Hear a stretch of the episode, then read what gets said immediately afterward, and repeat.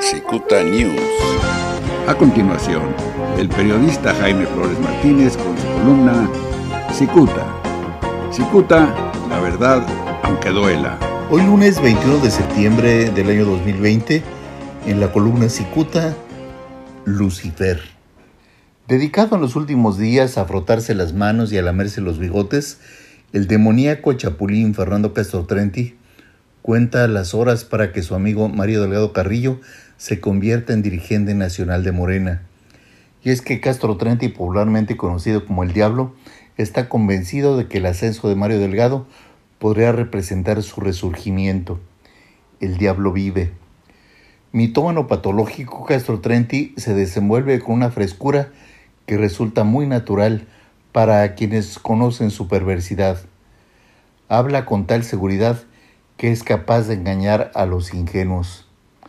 La noche del lunes 14, Castro Trenti fue entrevistado por el periodista de Tijuana, Enrique García Sánchez, sobre un abanico de temas, entre ellos su visión sobre la frontal postura del actual gobernador de Baja California, Jaime Bonilla Valdés. Al igual que el presidente Andrés Manuel López Obrador, el gobernador Bonilla abre frentes a diario de conflictos. Para Castro Trenti, el lenguaje de Bonilla es del gusto del pueblo, pues la gente está harta que los políticos digan una cosa y hagan otra. El lenguaje directo y hasta agresivo de Bonilla fue justificado por el diablo. Cicuta alude a este tema, pues Castro Trenti había sido defensor del lenguaje político, lo cual pudo perfeccionar a su paso por la diplomacia mexicana. En el sexenio pasado, Castro Trenti fue embajador de México en Argentina y después en Suiza. El lenguaje en la diplomacia está basado en la cautela. Lo anterior viene a cuento porque está claro que el diablo justifica las confrontaciones en Morena porque este es su camino para retomar el poder en Baja California. Si alguien lo ignora, Castro Trenti fue candidato a la gubernatura del estado en el 2013, en donde fue derrotado por el tristemente célebre Francisco Quico Vega de la Madrid.